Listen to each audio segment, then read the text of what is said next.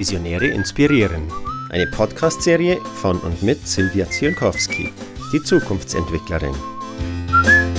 Erhalten Sie Impulse von Experten, die ihren Weg gegangen sind, die Ungewöhnliches geleistet haben und die Einblick geben in ihre Visionen. Gespickt mit Tipps für den eigenen Lebensweg. Hören Sie rein und lassen Sie sich von den spannenden Interviews inspirieren. Grüß Gott, meine Damen und Herren, hier ist wieder Silvia Zukowski mit ihrer Podcast-Serie Visionäre inspirieren. Heute bei mir im Studio Robert Spengler. Hallo Robert, Servus. Danke Silvia für die Einladung. Sehr gerne. Robert, du bist Kommunikations- und Präsentationsexperte, warst Weggefährte von Hermann Scherer, hast ein Buch geschrieben und bist vom Dental äh, Kaufmann heute zum anerkannten Experten geworden. Mhm. Ich finde, das ist ja schon ein beeindruckender Weg. Und als ich dich gefragt habe, ob du mir für ein Interview zur Verfügung stehst, hast du gesagt, äh, ich bin ja gar kein Visionär. Genau, so war es, ja. Habe mich gar nicht als Visionär gesehen, ne? aber dann aufgrund deiner Nachfrage, ja, du hast jetzt zwei Stationen, Dentalkaufmann, jetzt der Kommunikationsexperte und da ist ja noch viel dazwischen passiert. Also ich habe ein sehr bewegtes Leben und ich glaube, das habe ich nur überlebt, weil ich doch an die Zukunft geglaubt habe. Und andere nennen es vielleicht auch Vision. Ne? Ja, also ich bin davon überzeugt, ich denke, Menschen, die keine Vision in sich tragen, die kommen gar nicht erst so weit. Und du hast, für mich hast du eine versteckte Vision und die heißt nämlich, wenn du Spaß an den Dingen hast, die du tust, dann wirst du erfolgreich sein. Und deine Vision ist ein Stück weit genährt, so wenigstens in meinem Selbstverständnis, von der Freude bei dem Tun, dass du immer wieder Dinge suchst, die dir Freude machen. Richtig, ja. Auch wenn ich schon mal Entscheidungen getroffen habe, die zunächst mal nicht nach Freude ausgesehen haben, äh, dann doch die Entscheidung getroffen zu haben, äh, dann lerne das zu lieben, äh, was du jetzt gerade machst äh, und damit kommt der Spaß und damit kommt auch der Erfolg. Ja. Mhm. Siehst du, da sind wir eigentlich gleich wieder dabei, dass eine intrinsische Vision, wenn sie da ist, einen immer wieder dazu bringt, das zu leben, was einem wichtig ist dahinter. So ist es, ja. Genau. Es, ja. Jetzt sag mal ein bisschen konkreter, Dentalkaufmann, heute Experte für Kommunikation und Präsentation hey, hallo, wie kommt man denn dahin? Das ist ja, äh, was hat dich denn da angetrieben, diese Stationen in dieser Form zu gehen? Beziehungsweise, wie bist du da gelandet? Ja, da bin ich gelandet über, über einen Kiosk, ja. Der war noch dazwischen. Okay, ein Kiosk war also noch dazwischen? Okay. Der war dazwischen. Ja, ich war Dentalkaufmann, habe meinen Beruf sehr, sehr, sehr geliebt. Und das ist schon ein paar Jahrzehnte her. Und äh, vor ein paar Jahrzehnten gab es schon Gesundheitsreform und das hatte schon Konsequenzen auf mein Einkommen auch. Und äh, dann hieß es, du musst dich einfach weiterentwickeln in diesem Bereich, musst eine Führungsposition anstreben. Ja. Äh, und äh, die wurde mir dann auch angeboten. Allerdings in Hanau. Und mhm. Äh, Hanau, also bei Frankfurt, äh, zumindest habe ich sie damals, die Stadt so wahrgenommen, eine Industriestadt, äh, eher düster, dunkel. Wahrscheinlich hat es auch noch geregnet, als ich da dort war und mir das angeschaut habe, wenn eine Frau dort war. Und dann hat er gesagt, nee, also äh, Führungskraft, Führungspersönlichkeit zu werden, ähm, hier in der Hierarchie aufzusteigen, nur des Geldes wegen, nee, in dieser Stadt und die ganzen sozialen Kontakte aufnehmen. Nee, also ich gehe mit dir nicht nach Hanau. Und ja. für dich war es auch nicht der Spaß, den du eigentlich nee, für also, dich nee, immer wieder nix, ja. wollen hast. Mhm. Und zwar die Position hätte mich natürlich gereizt, ja, ähm, weil sicher der finanzielle Vorteil auch da gewesen wäre, aber dann gesagt, nee, also das ist mir zu viel Opfer na, und das Umfeld war einfach auch nicht mein Ding. Und da äh, kamen dann meine Schwiegereltern und sagten, Mensch, äh, wir sind gesundheitlich äh, schon ein bisschen angeschlagen, hättest du nicht Lust, unser Geschäft zu übernehmen? Und das war eben dieser Kiosk damals. Ne? Mhm. Ne? Also, ja, Kiosk, ja, also jetzt gerade eben hier äh, das feine Branche, der, der Talbranche mit Zahnärzten, Tallaboratoren und jetzt einen Zeitschriftenladen mit Kiosk zu also haben, war wirklich nicht mein Ding. Ne? Und da habe ich damals die Entscheidung getroffen, ja, der Familie zuliebe, um hier da zu bleiben und ja, finanziell sollte es auch ganz gut aussehen. Und äh, ich war schon Eigentümer dieses Geschäftes, äh, war auf der anderen Seite aber noch vertraglich bei meinem damaligen Arbeitgeber gebunden Und ich bin in mein eigenes Geschäft nicht reingegangen. So sehr hatte ich es abgelehnt. Ne? Okay, ja. Und mhm. dann war der erste Tag da, äh, der Vertrag mit meinem Arbeitgeber abgelaufen und ich stehe in meinem Geschäft drin, hatte Schwierigkeiten, das Licht auszuschalten, Kasse zu machen, weil es mich überhaupt nicht interessiert hat. Und dann habe ich sehr, sehr, sehr schnell die Entscheidung getroffen, also es war mit sicher in den ersten Tagen, äh, jetzt hast du dich für das entschieden. Lerne es zu lieben. Mhm. Ja. Mhm. Mhm. Und werde besser, hol das Beste raus. Äh, und da habe ich mich dann engagiert und mich eingesetzt, äh, war dann auch äh, Sprecher dann im Einzelhandelsverband für diese mhm. Branche. Ja äh, Kiosk, also war Geschenkartikel, Zeitschriften, auch Tabakwaren. Da habe ich damals angefangen zu rauchen. Jetzt sagt vielleicht jeder, bist du bescheuert, du kannst nicht rauchen anfangen. Mhm. Nee, ich habe Zigarren geraucht, ich habe Pfeifen geraucht, ich habe Schnupftabak äh, oder Zigaretten selbst gedreht. Ja? Und ich bin deswegen nicht süchtig geworden. Ja? Mhm. Also es ist auch heute noch so, ich bezeichne mich so als Kulturraucher. Äh, rauche den ganzen äh, Winter über nicht, äh, aber wenn dann die ersten Sonnenstrahlen sind, ein Gläschen Wein und eine Pfeife dazu ist wieder was Feines. Aber nur weil ich diese Branche, die Produkte, die ich äh, hier hatte, auch wirklich kannte, mich ausgekannt äh, habe, mich weitergebildet habe, ja, äh, ja, habe ich auch eine Leidenschaft dafür entwickelt, eine Freude entwickelt und damit habe ich auch besser und erfolgreicher verkauft. Okay. Nun hast du ähm, schon mal angedeutet, das blieb nicht bei dem einen Geschäft, sondern du bist dann auch nochmals expandiert. Ja. Was, wie ist es denn dann weitergegangen mit deinem Einzelhandel und ja, also wie gesagt, äh, lerne es zu lieben und okay. ich habe es ge äh, geliebt und habe den Spaß gehabt und Spaß haben. Ich gesagt, ja, wenn ich Spaß haben will, dann will ich auch viel Spaß haben. Heißt, ich muss expandieren. Mhm. Und irgendwann hatte ich dann vier Geschäfte, mhm. ähm, Filialbetrieb mit 28 Mitarbeitern, habe also auch so meine Erfahrung gesammelt als Führungskraft und äh, wollte dann ein fünftes Geschäft aufmachen und bin wieder zu meinem Steuerberater gegangen und dann sagte der Steuerberater, Mensch, äh, du expandierst so schnell, ja, du machst gigantische Umsätze, aber was unterm Strich überbleibt, das ist also ja, eher mit Vorsicht zu genießen, also ich rate dir ab davon, ähm, von dem fünften Geschäft, ja, und äh, schau mal, wie du mehr Profit aus deinem eigenen Geschäft rausholen kannst. Ja. Und äh, das hieß damals für mich, äh, wieder mehr im eigenen Laden stehen, mehr in den eigenen Geschäften stehen, äh, hieß für mich, äh, das eine oder andere Geschäft wieder zu verkaufen. Ähm, und hatte leider auch zur Konsequenz, dass in dieser Zeit äh, sich auch meine Frau von mir abgewandt hatte. Das heißt, ich war jetzt äh, wirtschaftlich so angezählt, ja, wirklich nur angezählt, auch äh, privat auch konsumtiv und entsprechend habe ich mit meinem Kunden äh, ja nicht wirklich den super Kontakt gehabt. Also ich habe eine lange Fresse gezogen, äh, habe ähm, mich sehr schnell über Kunden aufgeregt, weil sie noch äh, eine Minute vor Geschäftsschluss kamen und so.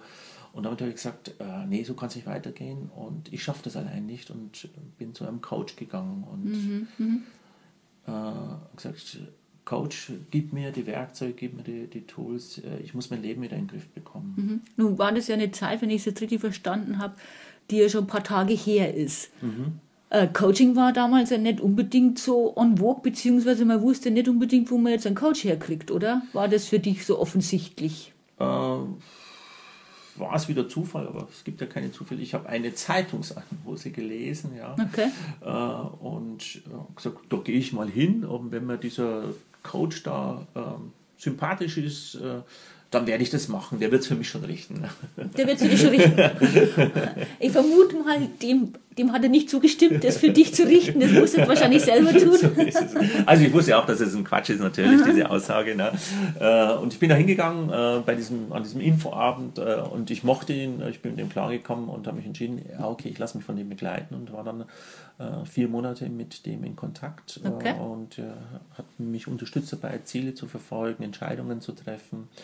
Äh, und ich habe ja, innerhalb eines halben Jahres mein Leben, äh, sowohl privat als auch Wirtschaft, wieder vollkommen in den Griff bekommen. Ja. Das heißt, aus dieser wirklich wahnsinnig großen Herausforderung, zu wenig Gewinn im eigenen Laden ja. und dann auch noch privates, ich nenne es mal Desaster, dass genau. einem die Partnerin äh, wegläuft, mhm. wieder so rauszukommen, da hast du dir die, mit dieser Unterstützung ähm, einen relativ schnellen Weg ermöglicht. Kann man das so sagen? Ja, auf alle Fälle, ja, sehr schnell. Durch das, dass wir uns ja permanent gesehen haben und ich meine Ziele äh, fixiert habe, also auch schriftlich fixiert habe, äh, zum Beispiel ein äh, Geschäft äh, zu verkaufen und da stand die Zahl, ich weiß nicht, was war, 400.000 D-Mark waren das mal, äh, will ich dieses Geschäft verkaufen. Äh, und es war nur ein einziger Interessent da äh, und wenn er den Podcast hört, würde er sich wahrscheinlich jetzt äh, sagen, oh, wenn ich das gewusst hätte, ja, ich bin an diesem Preis habe ich festgehalten, ich habe mir das vorgenommen, ich habe diese 400.000 D-Mark bekommen. Ja, aber das ähm, ist für mich nicht so sehr verwunderlich, weil Überzeugung ist eins der Geheimnisse überhaupt für mich, warum Dinge funktionieren. Und ich vermute mal, aufgrund der guten Unterstützung und deinem eigenen Glauben warst du überzeugt, dass es funktionieren wird. So ist es, ja. ja. ja? Das, das war auf alle Fälle. Also äh, mein Selbstbewusstsein oder meine Selbstsicherheit war auch wieder aufgebaut. Mhm. Also auch durch diese externe Hilfe dann. Und dann kommt der Erfolg und ja. Na gut, jetzt bist du ja trotzdem heute Experte für Kommunikation mhm. und Präsentation. Jetzt fehlt mir noch ein Stück, wie bist du jetzt dahin gekommen? Naja, dann hat dieser Coach hat gesehen, Mensch, der Spengler, der hat's drauf, der, der kriegt es ja super hin, sein Leben, ja, und äh, fragt mich, hast du nicht Lust, äh, äh mich zu begleiten? Ähm, und ich gesagt, ja, okay. Und äh, dann bin ich mit dem da durch die Lande gezogen und habe hier so als äh, Hobbyassistent erstmal hier in den Coaching-Bereich, Kommunikationsbereich hineingeschnuppert, habe dann angefangen, eine Ausbildung zu machen und habe dann richtig ja, Freude und Spaß wieder äh, gefunden an dem Ganzen und äh, habe das viele Jahre lang ja, als Hobby Coach und Trainer dann auch gemacht. Also ich habe da nicht großartig viel verdient damit. alles, was verdient habe, ich wieder in meine Ausbildungen eingesteckt. Mhm. Und das hat so richtig Spaß gemacht. Ja. Mhm. Mhm. Genau, und dann kam irgendwann mal der Zeitpunkt, ähm, da hat mir dann ein, ein Trainer, der schon im Beruf äh, gesetzt war, der schon sehr erfolgreich war, sagte, er ja, hat jetzt einen neuen Kunden, der ist jetzt bei BMW. Also ich, gib mir doch mal die Adresse, gib mir mal den Kontakt äh, vom BMW, ich möchte da äh, mich auch mal vorstellen. Und der sagte, naja, du bist ja nur Hobbytrainer und hast überhaupt gar keine Chance. Und ich habe gesagt, klar habe ich eine Chance. Äh, entweder es klappt oder es klappt nicht. Ja. Äh, und die haben mir die Adresse gegeben und ich bin hingegangen und es hat tatsächlich nicht geklappt. Mhm. Also ist mir Center erstmal durchgefallen. Okay, Pech gehabt. Ja. Ähm, dieser Trainingsleiter sagte damals aber, äh, Spengler, bereiten Sie sich vor, vielleicht brauchen wir Sie ja doch nochmal. Ja. Ich habe mich natürlich nicht vorbereitet, dachte, das ist gewesen, bist ja nur Hobbytrainer. Ne? Aber äh, es vergingen zwei, drei Wochen und äh, es war, weiß noch, es war am Freitag, sagte er, rief dieser Trainingsleiter an, sagte, äh, Spengler, Sie haben sich ja gut vorbereitet, am Montag brauche ich Sie in einem Training. Und ich sagte natürlich, ja, ich habe mich vorbereitet. Ja. Also äh, du kannst dir vorstellen, wie das Wochenende ausgesehen hat, ja, mhm. gebüffelt gelernt und schon ja, stand ich da am Montag unter den Augen dieses Trainingsleiters hier für BMW vor meinen Teilnehmern und habe dann mal so mittelmäßiges, qualitativ mittelmäßiges Training abgeliefert. Mhm, ja. Und mhm. äh, dieser Trainingsleiter hatte irgendwie das Potenzial in mir erkannt, ja. hat mir dann immer Tipps gegeben und ich wurde innerhalb eines halben Jahres wurde richtig gut, dass ich in diesem Ranking, das es da gab, unter diesen Kollegen da auch sehr schnell diese Leiter hochgeklettert bin. Und hochgeklettert heißt, ja, ich bin immer besser geworden, äh, ich habe immer mehr Freude, mehr Sicherheit ausgestrahlt äh, und habe damit auch mehr Aufträge bei BMW bekommen. Mhm. Ja. Aber auch da ähm, fällt mir wieder auf, es sind immer wieder Unterstützer auf deinem Weg gewesen, die dich da ähm, auch ermuntert haben, dabei zu bleiben. Stimmt, ja, auf alle Fälle auch, mhm. ja. Mhm. Da habe ich gar nicht großartig danach gefragt, die waren plötzlich da und äh, mhm. ja, ich glaube, es war immer so, die Ausstrahlung, die darüber kam, sagen wir, aus dem können wir was machen. Ja, ja.